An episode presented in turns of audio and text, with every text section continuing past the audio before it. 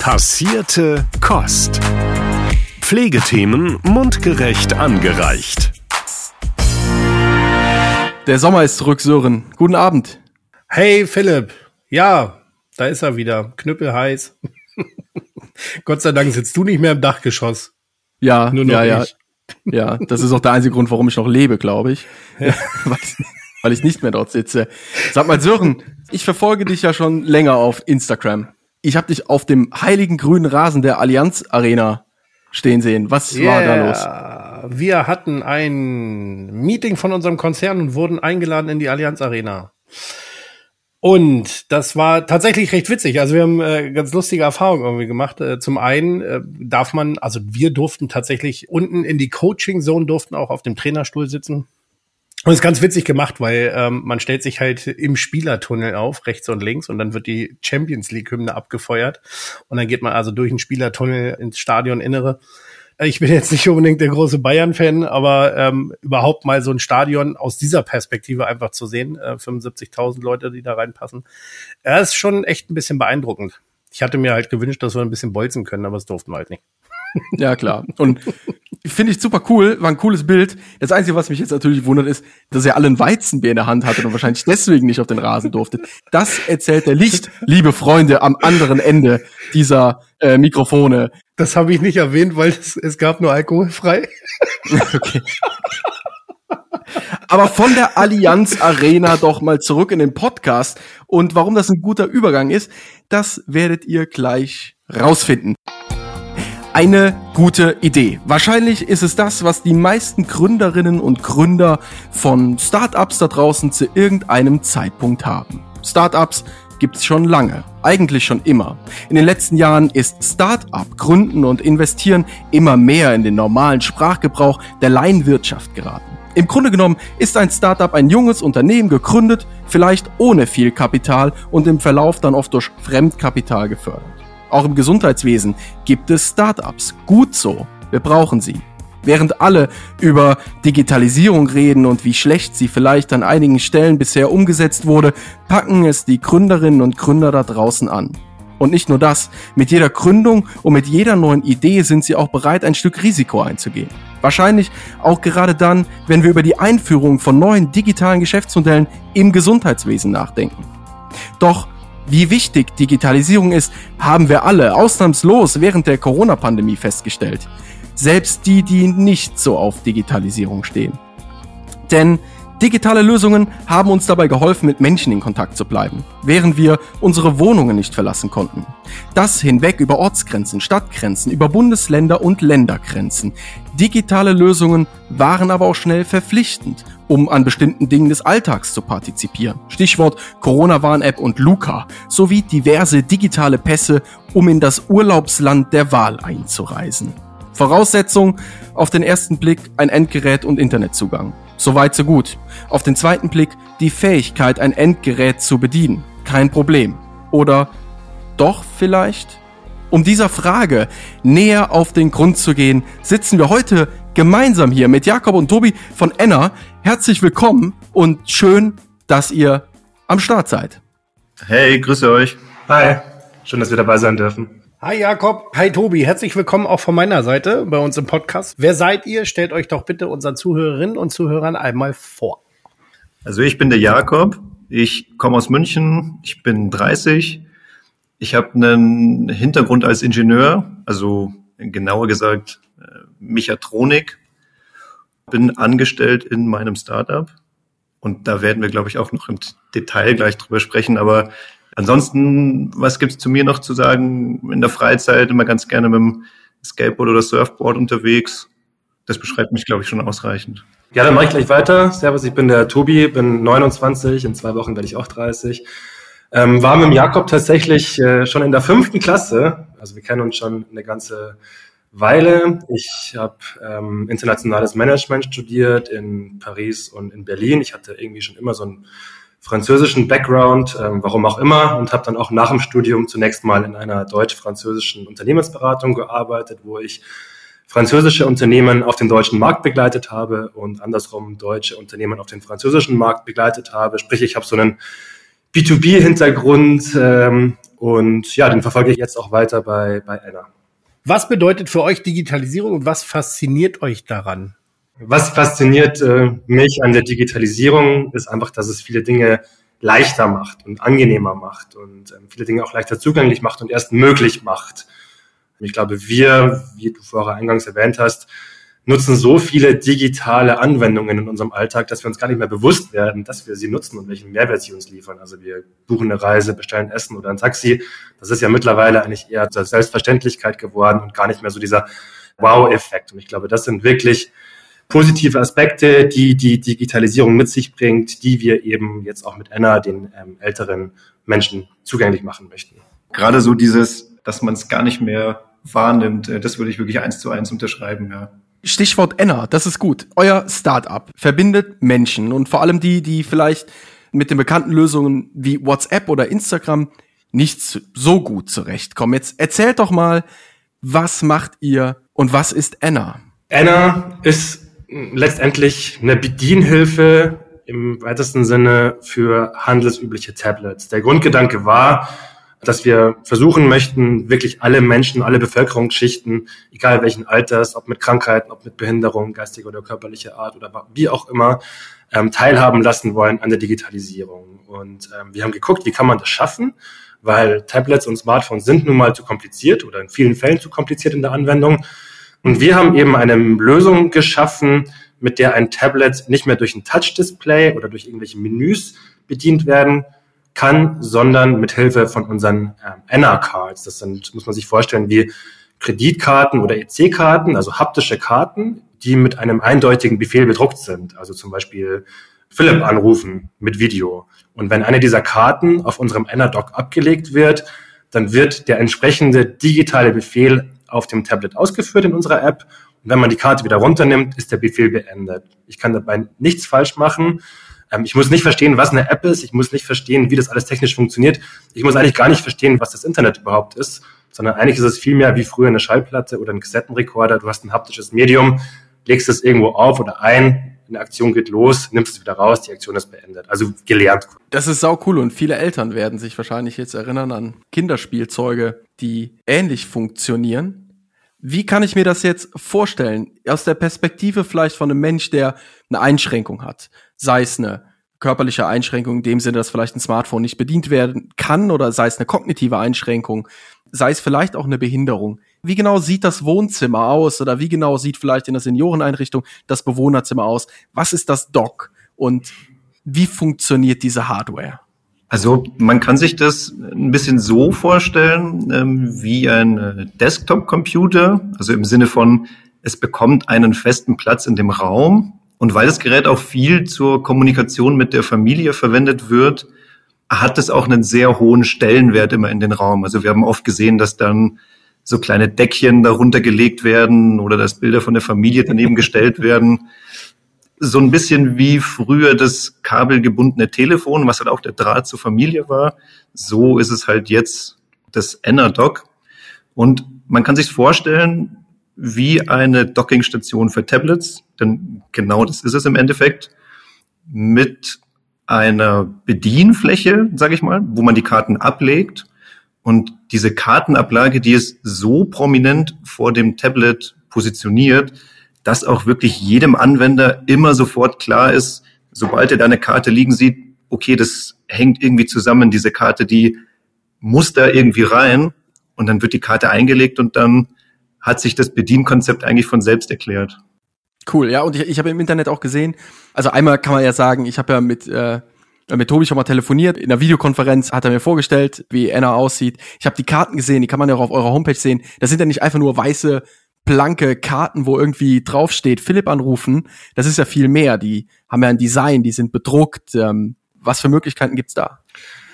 Also vom Design her sind wir sehr, sehr flexibel. Das heißt, du kannst auch deine eigenen Karten erstellen. Also wie die Philipp-Anrufen-Karte aussieht, bestimmst du als, als Philipp letztendlich. Beim generellen Design von Doc, unserer Website, unserer CI generell, also alles, was Kommunikation betrifft, gerade im B2C-Bereich haben wir darauf geachtet, dass es ein cooles Produkt ist, dass es irgendwie jung wirkt, dass es ein, Lifestyle-Produkt ist und vor allem, dass wir das ähm, Stigma des Altwerdens von unserem Produkt fernhalten. Also Anna ist nicht Altwerden, Anna ist nicht irgendwie Pflege oder Gesundheit, sondern Anna ist Lifestyle, einer ist cool, einer fügt sich gut ins Wohnzimmer ein und einer soll auch Spaß machen vor allem. Ja? Also das ist wichtig in der Kommunikation und auch beim Design natürlich mit äh, berücksichtigt. Und jetzt legt ein alter Mensch zum Beispiel eine Karte auf Stock und auf der Karte steht Philipp anrufen. Was passiert jetzt bei mir? Wo bimmelt's? Habe ich auch so ein Tablet mit derselben Dockingstation oder bimmelt mein Festnetztelefon? Ja, das ist eine gute Frage. Also du hast auf deinem Smartphone das Gegenstück, äh, also du hast auch eine eigene App installiert und über diese App laufen dann die gesamte Kommunikation. Also sprich, du kannst von dir aus einen Videoanruf starten mit der Dockingstation. Du kannst einen Videoanruf entgegennehmen, du kannst die neuen Karten bestellen, du kannst Bilder an, an deine Oma äh, schicken. Quasi das äh, Gegenstück zu der äh, Doc-App. Okay, das heißt, die Familienangehörigen auf der anderen Seite, die vielleicht ein bisschen affiner sind und vertrauter sind mit Smartphone-Anwendungen, die haben eine klassische Smartphone-App auf ihrem Endgerät und können damit alles bedienen, was Oma theoretisch sehen und hören kann. Oder eben ja, gemeinsam mit Oma sprechen und kommunizieren und Videotelefonie abhalten. Wenn du das schon so sagst, in der Pflege wurde uns jetzt ganz oft klar gemacht, dass es nicht immer die Tochter oder die Enkelin gibt, die diese Rolle des Companions wie wir es nennen, ähm, erfüllen oder einnehmen können. Und deswegen sprechen wir jetzt eigentlich immer von Bezugspersonen. Am Anfang waren wir auch bei Angehörigen, weil wir von unserer Bubble ausgehen und sagen, jede Oma hat irgendwie einen Enkel irgendwo. Ist aber nicht so. Ähm, und deswegen sagen wir jetzt Bezugspersonen und diese Bezugspersonen können auch sein, natürlich Betreuungskräfte vom sozialen Dienst, eine ambulante Pflegekraft, ähm, die Nachbarschaftshilfe, die, die Nachbarin, der Nachbar, wer auch immer. Aber wie du sagst, diese Person sollte digital so weit affin sein, dass sie eine normale, auch nicht komplizierte Smartphone-App bedienen kann und auch mal ein PayPal-Konto hinterlegen kann, bestenfalls. Ja. Wie wäre das jetzt, wenn äh, die Nachbarin drei Zimmer weiter auch eine Enna hat? Können die untereinander auch telefonieren? Ja, also man kann untereinander von einem Dock zum anderen telefonieren, aber es setzt natürlich voraus, dass die Bezugspersonen das eingerichtet haben. Also mhm. die komplette Einrichtung läuft ja über die Bezugspersonen. Entsprechend muss auch Bezugspersonen von Familie A eine Anrufkarte für Familie B eingerichtet haben. Ja, okay. Was natürlich auch denkbar ist, sind solche Sachen wie, dass man darüber ein digitales Kaffeekränzchen macht. Jetzt nicht nur zu zweit, mhm. sondern auch, dass sich da mehrere Benutzer zusammensetzen. So im Shuffle-Prinzip vielleicht so ein bisschen. Ja, ja, ja. Jeden Freitag um 15 Uhr werde ich mit einer neuen Runde Ü80 zusammengewürfelt oder so. Also ich musste bei der Entwicklung da auch äh, oft an Chatroulette äh, denken. Also das ist ja auch so ein Phänomen von unserer Generation. Ich habe es nie gemacht, aber ähm, ich könnte mir vorstellen tatsächlich, dass das in der Altersgruppe, wenn die sich da untereinander austauschen, so einen direkten Draht bekommen, das kann schon auch eine, eine feine Sache sein. Da entstehen bestimmt viele Brieffreundschaften. Ich habe jetzt gerade zum Beispiel auch an Klingelsysteme in Altenhilfeeinrichtungen gedacht. Ich meine, was ist das normale Prinzip? Ein Bewohner, eine Bewohnerin drückt auf die Klingel, die Pflegekraft geht hin und dann wird erstmal ausgetauscht, worum es überhaupt geht. So ist der normale Prozess, also so kennt man den ja. ja. Über die Karten könnte man ziemlich genau steuern, warum man überhaupt Kontakt aufnehmen will. Ja, und in 70 Prozent der Fällen muss es überhaupt nicht sein, dass der Nachtdienst im Zimmer auftaucht, weil eigentlich habe ich nur eine kurze Frage, vielleicht die ich stellen will oder so. Also könnte ich mir ja auch ganz cool vorstellen, mit der Schwester im Nachtdienst kurz äh, einen Videocall abzuhalten oder so. Super, also da sprichst du echt einen interessanten Punkt an, den wir noch gar nicht so auf dem Schirm hatten. Also bei uns war es wirklich so, wir sind in die Pflegeeinrichtung gekommen, von einem Jahr war es ungefähr, ein bisschen länger schon inzwischen, und haben gesagt, hier guck mal, Enna, damit kannst du deinen Bewohnern digitale Teilhabe ermöglichen. Da war ja gerade Corona noch irgendwie in den Köpfen oder ist ja immer noch. Es wird weiterhin nach Möglichkeiten gesucht, wie man es schaffen kann, dass die Leute halt digital mit ihrer Family einigermaßen kommunizieren können. Dann wurde uns aber schnell auch klar, oder uns wurde klar gemacht von den Einrichtungsleitern, aber auch von den ähm, Mitarbeiterinnen, dass Enna eben auch einen praktischen Nutzen in der Pflege haben könnte und eben gewisse Prozesse, die aktuell analog laufen, ähm, digitalisieren könnte. Also du hast jetzt gesagt, klar, erstmal mit der Pflegekraft kurz digital sprechen, damit die Pflegekraft weiß, was sie mit aufs Zimmer bringen soll oder im ambulanten Case vielleicht noch spannender, was sie mit äh, zum Haus des Gepflegten oder der Gepflegten bringen soll. Einmal das, aber gleichzeitig haben wir dann auch gelernt, wie spannend es wäre, dass eine, eine Pflegekraft ins Zimmer kommt, legt eine Karte aufs Enadoc und das Enadoc sagt der Pflegekraft, welche Medikamente jetzt zu verabreichen sind, weil es ja natürlich digital vernetzt ist. Das heißt, wenn man Schnittstellen hätte zu Pflegedokumentationssoftware, könnte man sich auch da live Informationen ziehen, die jetzt noch auf Stift und Zettel laufen und so super fehleranfällig sind. Und in die Richtung gehen wir jetzt eben auch. Also Produkt eins quasi Enna für digitale Teilhabe und Produkt zwei Enna für digitale Prozessoptimierung in der Pflege. Wir können viel integrieren, also in unser Ökosystem. Unser Ansatz ist ja immer, alles zu nehmen und möglichst niederschwellig oder anwenderfreundlich auszuspielen wir müssen dann immer gucken, was priorisieren wir. Ja, klar, absolut. Wie läuft es? Ähm, ich hatte gesehen, ihr habt ja zum Beispiel auch die YouTube-Karte. Da ist jetzt aber, dass ich meinem Angehörigen sozusagen Vorschläge schicken kann, also über die App Vorschläge aufspielen kann. Sie legt die Karte drauf und es wird das abgespielt, was ich hier vorschlage. Ohne Touch-Bedienung kann sie schlecht selber suchen, ne? Also ganz genau so ist es, ja. Bei meiner Oma funktioniert es so, ich öffne bei mir die Enna-App, navigiere zu der Jakob Videotippkarte, die ich für Sie mal bestellt habe. Und wenn ich bei YouTube über einen interessanten Link gestoßen bin, was Sie interessieren könnte, zum Beispiel eine Doku über Ihren Heimatort in Niederbayern, dann kann ich den Link kopieren, lege mhm. ihn in der App auf die Karte, ruf sie an und sag, hey Oma, ich habe da mal wieder ein neues Video hinterlegt, schau dir das doch mal an. Und dann dauert es meistens auch nicht lange, bis ich über Telefon oder wie auch immer die Rückmeldung bekomme, ähm, ja, super spannend, hab's mir angeschaut, interessant. Dabei ist mir noch dies und jenes dazu eingefallen. Also sie schaut die Sachen dann auch immer ganz gerne an, ja. Er hätte für mich einen riesen Vorteil. Ich würde nicht immer in diese Rabbit Hole fallen, ne? Stundenlang weiterklicken, weil mir irgendein anderes Video vorgeschlagen wird. Lieber Jakob, die Idee hinter Enna ist ja jetzt auch keine ganz neue. Du beschäftigst dich ja schon länger mit dem Thema der digitalen Teilhabe für Seniorinnen und Senioren und wo du gerade deine Oma erwähnst, äh, ich glaube, sie heißt Lieselotte, wenn ich es richtig gelesen habe. Wie kam es dazu und was ist vielleicht auch schon vor Jahren so in deinem Heimwerkerkeller passiert?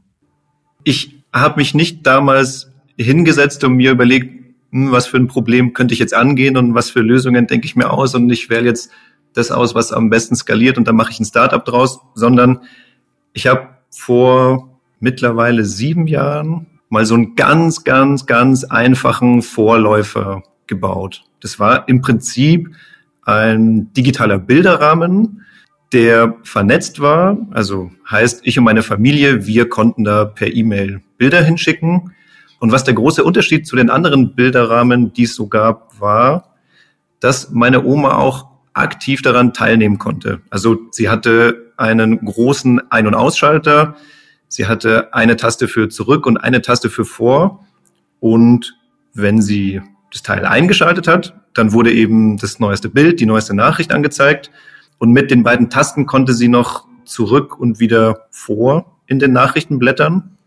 Bei all den anderen Systemen war es eben so, dass die Senioren, in dem Fall meine Oma, so ein bisschen so einer Willkür ausgeliefert war. Also da wurde halt dann eine Diashow mit irgendwelchen Bildern angezeigt, aber das war nichts für sie, sondern sie wollte dann schon auch selbstbestimmt die Inhalte anschauen können. Und dann habe ich eben ja so einen ganz, ganz einfachen Prototyp dafür gebaut. Und das Ganze hat sich dann in meinem Freundeskreis ein bisschen rumgesprochen. So, ich habe halt am Abend in der Bar dann auch mal beim Bier davon erzählt und dann kam irgendwann der Moritz, mittlerweile einer von meinen beiden Mitgründern, auf mich zu und meinte, hey, ich brauche genau sowas für meine Oma, die hat in zwei Monaten Geburtstag, feiert runden Geburtstag, kannst du mir das bis dahin noch bauen? Dann hat sich das immer weiter rumgesprochen und irgendwann waren es dann am Ende 15 Stück von diesen Prototypen, bis ich festgestellt habe, okay, es ist nicht nur ein Problem in meinem Freundeskreis, sondern es ist tatsächlich ein gesellschaftliches Problem. Ich habe natürlich auch gemerkt, wenn ich weiter diese Prototypen baue in meiner Freizeit, das ist zwar schön, die Leute da abzuholen und die Familien da ein bisschen digitaler zu machen und für bessere Kommunikation zu sorgen, aber es hat natürlich auch, muss ich ehrlich sagen, meine Freizeit aufgefressen. Das war dann der Punkt, wo ich beschlossen habe, meinen Job zu kündigen, ganz pünktlich zur Corona-Pandemie und äh, da was draus zu machen. Was man so gemacht hat halt zur Corona-Pandemie. Die Kündigung war eingereicht und dann äh, vier Wochen später äh, sind dann äh, die ersten Fälle hier in Deutschland aufgetreten. War, glaube ich, auch ganz gut, so dass ich das ein paar Wochen vorher gemacht habe, weil ansonsten hätte ich es mir, glaube ich, noch zweimal überlegt.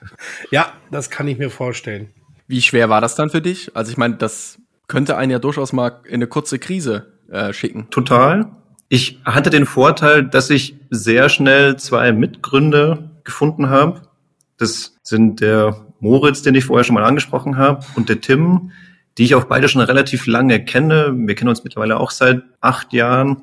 Die wussten auch schon, was ich mache und ich war mit denen auch immer wieder lose im Austausch und pünktlich zur Corona-Pandemie hatten auch die beide sehr viel Zeit verfügbar, sag ich mal, die sie dann erst bei mir einfach so unverbindlich reingesteckt haben und irgendwann haben wir dann beschlossen, okay, wir gründen da jetzt was und wir machen da jetzt was Richtiges draus. Um nochmal auf deine Frage zurückzukommen, ich bin da gar nicht so in ein Loch gefallen, weil ich da eben zwei ja. ja Gleichgesinnte, würde ich mal sagen, mit an Bord hatte. Aber äh, wenn ich da tatsächlich alleine gewesen wäre, sehr wahrscheinlich wäre dann genau das passiert, ja. Von der Lilo Plus GmbH zur Ender Systems GmbH. Was steckt da dahinter? Eigentlich keine große Geschichte. Ich würde sagen, es ist ganz äh, Startup-typisch. Es haben sich markenrechtliche Schwierigkeiten angekündigt. Und dann haben wir schweren Herzens den Namen gedroppt. Schweren Herzens deswegen, weil es natürlich eine Hommage an meine Oma war, für die ich das erste Gerät gebaut habe. Aber mittlerweile sind wir alle super happy mit dem Namen Enna der passt gut zu dem Produkt. Ich hätte Lilo Plus auch geiler gefunden, weil meine Oma hieß auch Lilo. Aber die war nicht aus Niederbayern, oder? ja, ich, ich will noch kurz ergänzen, es lohnt sich auf jeden Fall mal auf eurer Homepage enna.care vorbeizuschauen ja. und sich mal die Bilder von diesen ersten Prototypen anzuschauen, weil das hat er jetzt nicht erwähnt das war nicht nur ein digitaler Bilderrahmen und diese Bedienoberfläche war eingebaut. Was, was ist das? Ist das Karton oder ist das, das sieht wirklich sehr, ja, nach Bastelkeller aus, also ziemlich. Ja, nah. hast du total richtig erkannt. Das war tatsächlich ein Pappkarton, wo ich oben ein paar Löcher reingeschnitten habe, um dann diese Taste da mit reinzubauen und ein kleines Loch gemacht habe, damit noch so eine kleine LED durchschauen kann, die dann leuchtet, wenn es eine neue Nachricht gibt. Das Ganze, damit man sich ein bisschen besser vorstellen kann, war dann an einen ganz normalen Computermonitor angeschlossen. All die Sachen wie E-Mails abrufen, die Bilder anzeigen und auf die Tasten zu reagieren, das hat so ein kleiner Bastelcomputer übernommen, der da in dem Pappkarton mit drin war. Also ähm, ich würde auch sagen, es ist äh, Vollgas Bastelkeller gewesen, ja. Wie genau geht es jetzt weiter mit Enna? Was sind eure nächsten Schritte? Also ihr habt es vorhin schon mal so ein bisschen angerissen, aber habt ihr schon einen Plan? Das ist natürlich eine, eine sehr breite Frage. ähm, aber klar haben wir einen, einen Plan. Ich kann es ja mal aus, aus meiner Perspektive oder aus meiner Warte erzählen, ähm, aus dem Pflegebereich und aus dem Vertrieb im Pflegebereich, ähm, was ja vielleicht für die Zuhörer auch ganz spannend ist. Also wir sind seit November in Testphasen mit ähm, Prototypen in verschiedensten Pflegesettings. Also wir sind wirklich breit reingegangen. Ähm, eigentlich sagt man ja, man soll spitz reingehen, aber wir sind wirklich breit reingegangen, weil so ein Produkt wie unseres gibt's einfach noch nicht so wirklich. Mhm. Deswegen mussten wir mal gucken, bei welchen Menschen das eigentlich oder bei welchen Nutzergruppen das gut funktioniert. Ja? Also wir haben geschaut, funktioniert das bei Menschen mit einer Demenz, funktioniert das im ambulanten Bereich, funktioniert das vielleicht in der Behindertenhilfe auch ganz gut. Mhm. Gleichzeitig kann man natürlich auch ähm, unser Produkt verbessern. Da sind noch einige Bugs aufgetreten, die wir dann gemeinsam mit den Developern behoben haben. Ja, und jetzt haben wir schon so ein bisschen eine Ahnung, ähm, in welche Richtung wir gehen. Wir sprechen auch schon seit ähm, ja, längeren mit den großen Trägern und auch privaten Betreiberfirmen ähm, in Deutschland und gehen jetzt dann zum Marktstart. Also der Marktstart ist jetzt dann in ein, zwei Wochen. Ähm, auch in bezahlte Pilotprojekte. Das heißt, unser Ansatz ist jetzt in diesem Jahr 2022 ähm, im B2B-Bereich zu sagen, hey, lieber Betreiber, probier doch mal zehn NR-Systeme aus bei zehn Bewohnern. Wir beobachten das ähm, relativ nah, unterstützen dich auch in der Nutzung, sind immer für dich ansprechbar. Dann hocken wir uns nach sechs Monaten nochmal zusammen und gucken, was wir 2023 so machen. Also das ist der, der vertriebliche Plan, wirklich mal mit ähm, einer Vielzahl von Betreibern gemeinsame Sache zu machen und dann zu gucken, mhm. wo hat es geklappt, wo hat es nicht so gut geklappt, wo verfolgen wir es weiter und wo lassen wir es vielleicht auch mal weg. Ja. Und zum technischen Stand kann der Jakob ja vielleicht noch was erzählen. Klar, klar. Also wir befinden uns, wie es der Tobi gerade eben schon erzählt hat, kurz vorm Marktstart. Heißt, wir sind natürlich schon im Beginn der Serienproduktion. Das heißt, jeden Monat steigen die Stückzahlen, die wir davon produzieren. So als Hausnummer, dieses Jahr wollen wir zweieinhalbtausend Stück davon produzieren, was insbesondere unter den globalen Problemen wie mhm. Chipkrise, Lieferengpässe eine ziemliche Herausforderung war, mhm. insbesondere für uns als Startup. Da haben wir aber eigentlich alle Hürden ziemlich gut genommen ähm, und haben jetzt ein Produkt, was für den deutschen Markt zertifiziert ist, was wir in den Markt bringen können. Vielleicht noch ein, zwei Sätze zu dem, ja, was dieses Jahr noch passieren wird, auch technisch, äh, ist für mich besonders spannend. Ähm, wir wollen unser Produkt ähm, auf Telemedizin zertifizieren lassen. Also Telepflege ist natürlich auch so ein Thema, was in Deutschland aber leider noch eher ein Zukunftsthema ist, aber Telemedizin gibt's ja schon. Sprich, noch dieses Jahr werden gepflegte Menschen oder generell Enna-User und Userinnen die Möglichkeit haben, über das Enna-Doc Videosprechstunden mit dem Arzt durchzuführen. Also ich habe das letztens für mich entdeckt, wie praktisch das ist, wenn man nur mal eben ein Rezept braucht, dann kann man einfach Videosprechstunde mit dem Arzt machen, aber das war halt nur, weil ich zu voll war und keine Zeit hatte, zum Arzt zu gehen. wenn Oma irgendwie im, auf dem Land hockt und der nächste Arzt vielleicht 50 Kilometer weg ist und sie nicht mehr so mobil ist, dann ist das für die ein richtiger Mehrwert. Und da wollen wir eben auch rein in diese Sparte Telemedizin, mhm. die Leuten wirklich die Videosprechstunden ermöglichen. Könnt ihr da schon verraten, mit wem ihr da kooperiert oder? Zunächst mal ist es wichtig, dass wir da eine, eine, eine Zertifizierung uns einholen, die kostet ein bisschen Geld. Ähm, und da müssen natürlich die, also wichtigstes Thema ist äh, in der Pflege und im Gesundheitswesen oder eins der wichtigsten auch der Datenschutz. Mhm. Da sind wir Gott sei Dank schon von Anfang an sehr, sehr gut aufgestellt. Sprich, wir haben alle Daten auf europäischen Servern. Wir arbeiten nicht mit Azure oder AWS zusammen, weil das, da würden uns sofort ähm, sämtliche Pflegetüren vor der Nase zugeknallt werden. Wir haben auch schon seit Tag eins eine Datenschutzbeauftragte, was für ein Unternehmen in unserer Größe eigentlich nicht verpflichtend ist, aber wir tun es trotzdem, weil wir einfach uns von Anfang an sauber aufstellen wollen, weil Thema Datenschutz in Deutschland, das wisst ihr selber, einfach eine, ja, ein sehr wichtiges und ähm, relevantes Thema ist, gerade im Gesundheitswesen. Nochmal kurz zurück zu dem Thema Marktstart, der jetzt unmittelbar kurz bevorsteht. Mich würde interessieren, wer genau ist denn gerade vielleicht im B2B-Bereich und im Verlauf vielleicht auch im B2C-Bereich? Wer ist denn genau eure Zielgruppe? Und wie sprecht ihr sie an? Äh, Im B2B-Bereich ähm, sind letztendlich Entscheider und Entscheiderinnen zunächst mal in ambulanten oder stationären Einrichtungen für die Altenhilfe und die Behindertenhilfe. Das sind so die, die sagen, hey cool, digitales Produkt, wir wollen uns eh digitaler aufstellen, kommt doch mal vorbei für einen Termin. Wenn diese Hürde genommen ist und Anna mal gezeigt wurde und ähm, dann wieder dieser Wow-Effekt kam, du legst eine Karte auf und es passiert was, das ist ja auch immer cool. Dann ist es aber eigentlich wichtiger, dass wir die Mitarbeiter und Mitarbeiterinnen im Feld bei der Sache halten und die überzeugen. Weil wenn die Anna nicht nutzen, dann hat Anna keinen Mehrwert, gerade in der stationären mhm. Einrichtung. Also in der ambulanten ist nochmal was anderes, da sind die Leute ein bisschen selbstständiger und da kommt auch darauf an, dass die End-User das Produkt benutzen. Aber im stationären Bereich ist es für uns super, super wichtig, dass auch die Betreuungskräfte, die Pflegekräfte und so weiter Enna gerne nutzen und deswegen ist es auch so wichtig, dass wir Enna nach ihren Bedürfnissen ausrichten. Wie gesagt, wir machen dann so Pilotprojekte und nach sechs Monaten oder drei Monaten hocken wir uns mal zusammen, gemeinsam mit der Einrichtungsleitung und mit den Mitarbeiterinnen und ich denke oder ich weiß, wenn die gutes Feedback geben, dann ähm, ist das schon die halbe Miete. Wichtig sind auch bei Enna die Angehörigen, weil Enna ist eigentlich nur cool oder so richtig cool, wenn die Angehörigen das System mit Leben befüllen. Sprich, wenn die Enkel und Kinder und wer auch immer regelmäßig Fotos schicken, Grüße schicken, Videotelefonie machen, neue Karten durchschicken, weil ähm, sonst riskiert man halt, dass einer irgendwo in der Ecke steht und vergessen wird, wenn man dann die Tagesschau zum zehnten Mal anguckt. Ihr öffnet die Büchse der Pandora mit dem Ding. Also ich meine, es gibt immer weniger von, aber es gibt noch jede Menge Altenhilfeeinrichtungen mit Doppelzimmern. Riesenproblem. Der eine hat total Bock, Fernseh zu gucken abends, ist aber total schwerhörig. Und der andere ist weder schwerhörig, hat aber auch keinen Bock, Fernseh zu gucken. Das heißt, der eine will schlafen um acht, kann gut hören, der andere will nicht schlafen, Fernseh gucken, kann aber nicht gut hören. Das heißt, er hat die Kiste auf 40, 50 im Lautstärkenregler. So, und mit dem Tablet auf dem Nachtschrank programmiert auf die ARD-Mediathek oder so.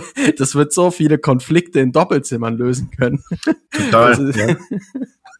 Und das eben in Einbindung mit den Pflegekräften, dass die Pflegekräfte in der Lage wären, einfach dieses Kärtchen auf die Bedürfnisse, auf die Vorlieben, was vielleicht TV angeht oder so von Bewohnerinnen und Bewohnern zu. Wie sagt ihr das? Programmiert ihr die Karten? Nee, ihr. Ja, doch, kann man schon sagen.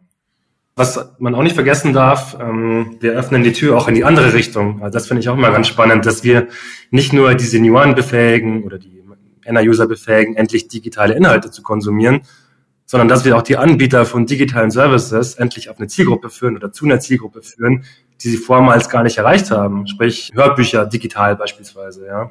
Eigentlich ist ein Hörbuch ja ein super Thema für eine Person, die viel Zeit hat und viel in ihrem Bett liegt beispielsweise oder zu Hause ist, wie ältere Menschen halt oft.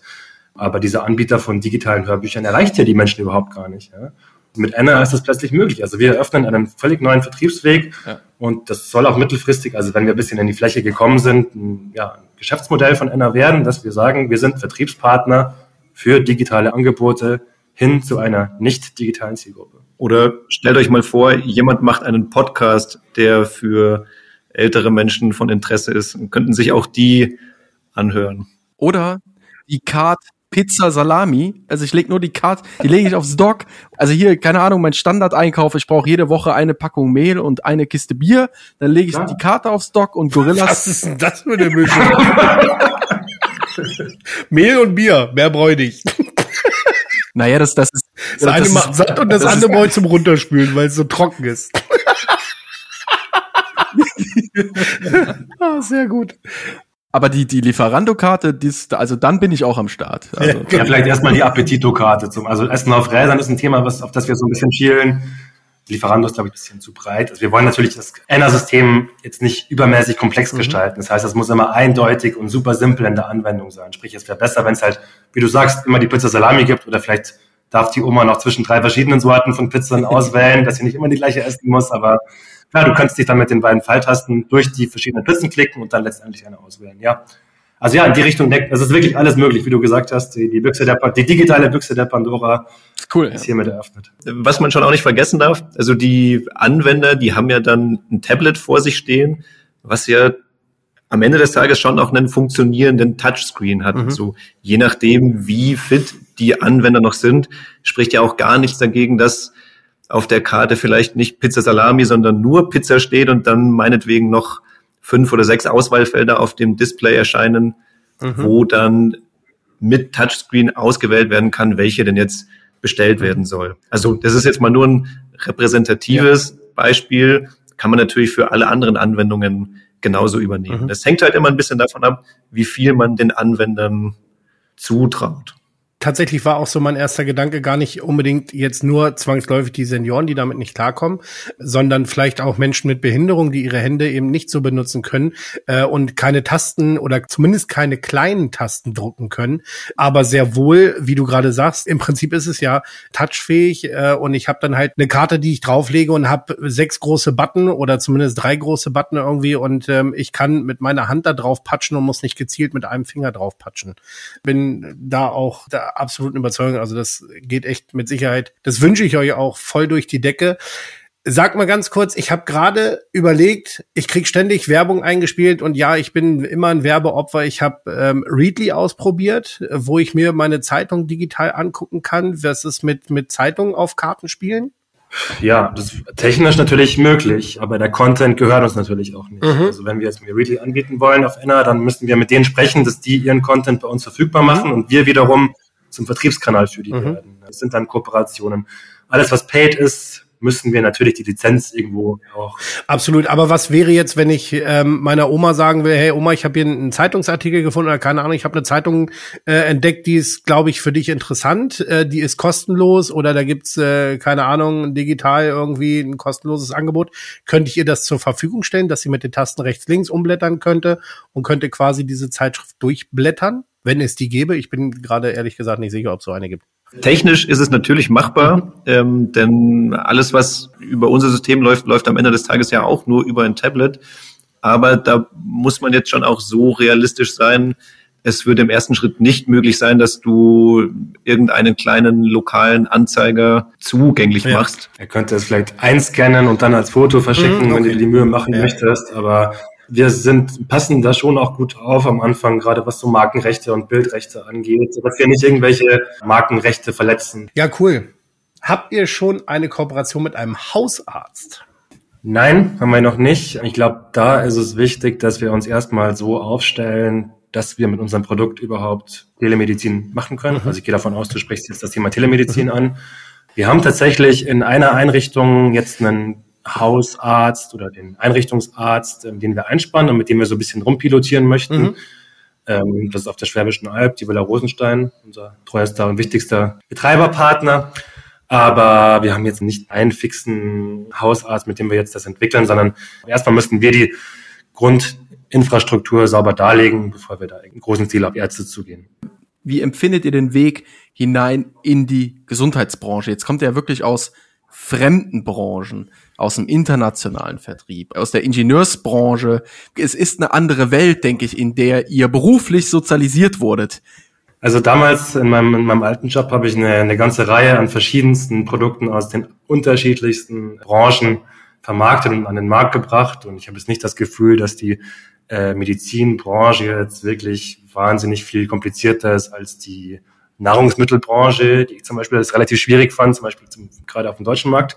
Also ich glaube, ich kann sagen, dass wir mit dem Thema digitale Teilhabe offene Türen anrennen bei den Betreibern und auch bei den Mitarbeitern und auch bei den Angehörigen und auch bei den Gepflegten selber, dass wir die Chance bekommen, unser Produkt vorzustellen, auch auf höheren Ebenen von einer Caritas oder einer Diakonie, ja, bis ganz oben hin sogar, weil die wollen sich natürlich auch profilieren mit irgendwie, wir sind jetzt plötzlich digital und wir tun was für unsere Bewohner, ja, Corona sei Dank so in dem Fall quasi. Aber gleichzeitig, wo wir uns ein bisschen schwer tun, und ich glaube, die sich auch, ist das Thema der Finanzierung. Also aus welchen Töpfen nehmen wir jetzt plötzlich die Kohle, um ein Produkt für digitale Teilhabe zu finanzieren. Ja, also ein Bettlaken, da weiß ich, woher ich es nehme. Das sind halt irgendwelche Kataloge, wo halt drin steht, Kostenpunkt X kann ich da bei der Pflegekasse einfordern, aber bei digitale Teilhabe gibt's halt nun mal noch nicht wirklich was bei den Trägern. Das gleiche gilt auch für Pflegehilfsmittel, die man jetzt beispielsweise als pflegender Angehöriger oder als Gepflegter beantragen könnte. Also mittelfristig könnte ja Enna auch von den Krankenkassen übernommen werden, weil es ja echt einen Mehrwert liefert hin zu mehr Aktivierung, ähm, ja, gesundheitsfördernd ist, auch Telemedizin möglich ist. Ich glaube, das ist ein Thema, wo sich alle Player in dem Markt, ähm, sowohl Anbieter als auch Käufer, noch ein bisschen sortieren müssen. Aber ich glaube, die Offenheit ist da und ich glaube, es ist auch im Interesse aller, also inklusive des Staates, dass digitale Teilhabeprodukte äh, in die Breite gelangen im Gesundheitswesen. Ich glaube auch, ihr trefft da wirklich einen wunden Punkt in der Gesellschaft. Wir rennen krass nach vorne mit Innovation und mit Digitalisierung, gerade in den letzten zwei Jahren. Aber und auf der einen Seite nehmen wir eine, eine Riesengruppe da mit, indem wir so weit rennen und immer nach vorne treiben das Ganze. Auf der anderen Seite lassen wir die, die eh schon zurückliegen, aus unterschiedlichsten Gründen, lassen wir immer, immer weiter zurück, weil sie den Anschluss komplett verpassen. Und äh, deswegen ist digitale Partizipation mit Sicherheit ein Megathema, was viel mehr Beachtung finden müsste, eigentlich in unterschiedlichsten Bereichen, jetzt nicht nur in der Pflege, ganz bestimmt auch in der Pflege, ganz bestimmt gerade da. Tobi, du hast am Anfang gesagt, Menschen im Altenheim, die, man denkt immer, die haben alle Angehörige und die kommen jedes Wochenende zu Besuch. Nee, Pustekuchen ist nicht so. Es gibt unglaublich viel Einsamkeit in Senioreneinrichtungen, unglaublich viel Einsamkeit, unglaublich viel Isolation, unabhängig von Corona. Nicht nur im Pflegeheim. Auch in der ambulanten Welt, ja gerade da. Da hast du noch nicht mal die Möglichkeit, dass du eben mal auf den Flur geschoben wirst oder in die Sitzgruppe ja. zu den anderen, sondern äh, wenn es blöd läuft, sitzt oder liegst du da tatsächlich wirklich den ganzen Tag alleine und äh, wenn es gut läuft, kommt dreimal am Tag die Schwester, die aber eh keine Zeit hat. Und die nicht zu vergessen, bei dem ganzen höher, schneller, weiter auch an die zu denken, ist aller Ehren wert. Das muss ich wirklich sagen. Also das ist ein ziemlich gutes Geschmäckle. Gebe ich euch auf jeden Fall recht. Also, dass das ein großes gesellschaftliches Problem ist, brauche ich euch, glaube ich, jetzt nicht nochmal zu erzählen. Aber wenn man mir jetzt gesagt hätte, hey, es gibt da dieses gesellschaftliche Problem, willst du nicht deinen Job kündigen und das lösen, muss ich ehrlicherweise sagen, hätte ich mir dann vermutlich nicht die Altenbranche und die Medizinbranche ausgesucht. Also muss ich schon auch ehrlich sagen, über diese Geschichte mit meiner Oma und diesem einfachen Gerät bin ich da so ein bisschen reingeschlittert und habe dann meine Kollegen, man könnte jetzt sagen, entweder mit reingezogen oder ich habe sie dafür auch begeistert. Aber nachdem wir ja ein wahnsinnig gutes Produkt haben, macht das Ganze auch wirklich richtig, richtig viel Spaß. Das glaube ich. Cool. Wo seid ihr in fünf Jahren und wie trinkt ihr euren Kaffee? Also mein Kaffee trinke ich schwarz und in fünf Jahren, boah, es passiert in ein und zwei Jahren so wahnsinnig viel. Ich kann es wirklich tatsächlich einfach nicht äh, beantworten. Ich denke allerhöchstens so über die nächsten zwei Jahre und alles darüber hinaus, das für mich so wahnsinnig weit weg. Also ich trinke meinen Kaffee auch schwarz und ich habe Bock in fünf Jahren irgendwie einer USA Office zu machen oder Frankreich oder UK. Also das Ganze irgendwie international zu verbreiten, weil ich einfach gerne im Ausland bin und äh, gerne mit international oder im internationalen Kontext auch arbeite. Das heißt, es wäre mir irgendwie wichtig, mal ähm, aus Deutschland rauszukommen, aber ich glaube, das kriegen wir hin. Ja, dafür sind vielleicht fünf Jahre dann noch gut angesetzt. Was Jakob vielleicht als stressig empfindet, jetzt über fünf Jahre nachzudenken. äh, genau, noch eine letzte Frage an euch beiden. Ähm, ihr wart Bestandteil der Altenpflegemesse diesen Jahres. Ja, also ich war da, der Jakob war, der musste arbeiten. Für den Tobi ist es ja keine Arbeit. Liebe Messe. Was ist da passiert? Ich glaube, ihr habt an der Startup Challenge teilgenommen. Genau, äh, die Altenpflegemesse ist ja die europäische Leitmesse. Die fand dieses Jahr in Essen statt und ähm, wir haben uns mit Enna auf die Startup Challenge beworben, die da jedes Jahr ausgerufen wird. Also ich glaube, deren Ziel ist es halt letztendlich, die innovativsten Startups auf die Messe zu bringen, um dann auch mehr ja, Besucher, Entscheider anzuziehen. Und das ist auch, glaube ich, ganz gut gelungen. Wir waren da, ich würde mal behaupten, 30 bis 40 Startups in so einer Startup-World. Ähm, die alle entweder über die Challenge auf die Messe gekommen sind oder sich einen Stand gekauft hatten. Und wir, ja, wir haben in diesem Jahr in der Kategorie ähm, Living and Entertainment gewonnen. Also Anna für digitale Teilhabe in der Pflege, nicht Anna für Prozessoptimierung in der Pflege. Das haben wir dieses Jahr gewonnen und haben noch eine ganz coole Laudatio bekommen vom Herrn, Herrn Eisenreich. Das ist der ja, stellvertretende Geschäftsführer von Home Instead. Das ist so der größte ambulante äh, Pflegebetreiber in Deutschland. Das heißt, da waren wir sehr, sehr zufrieden, haben auch relativ viel äh, Visibility bekommen und wir dürfen nächstes Jahr nochmal kostenlos auf die Altenpflegemesse gehen mit einem Stand, ähm, was uns natürlich sehr freut. Also wir haben ein sehr, sehr dankbares Messeprodukt mit Enna. Besucher kommen zum Stand, eigentlich muss ich gar nichts machen, sondern ich gebe ihm eine Karte in die Hand und sag, mach mal und dann findet das cool und äh, ja, Gratulation dazu. Dankeschön. Ja, dann äh, bleibt eigentlich nur zu sagen, wie gut wir es finden. Das haben Sören und ich, glaube ich, heute Abend so oft erwähnt, dass ich jetzt nicht nochmal sagen will, wie gut ich es finde. Aber ich finde, es ist alles gesagt. Ich glaube tatsächlich, das ist ein Produkt, das hat gefehlt. Und ich freue mich darauf, vielleicht mit euch in Kontakt zu bleiben und zu hören, was so geht, wenn ihr jetzt auf den Markt geht und in einem halben Jahr oder in einem Jahr vielleicht nochmal zu sprechen was denn dann so passiert ist und was mit den zweieinhalbtausend Hardware-Exemplaren im Jahr 2022 so passiert ist. Ja, würde uns auch sehr freuen, weil wir sind auch sehr gespannt. Also. Ja, vielen Dank euch für die Zeit. Schön, dass ihr da wart. Hat uns sehr Spaß gemacht. Mit besten Grüßen nach München. Genau. Danke, danke. Ja, danke schön, dass wir dabei sein durften. Macht's gut. Ciao. Ciao. Passierte Kost. Pflegethemen mundgerecht angereicht. Ein Podcast von Noventi Care.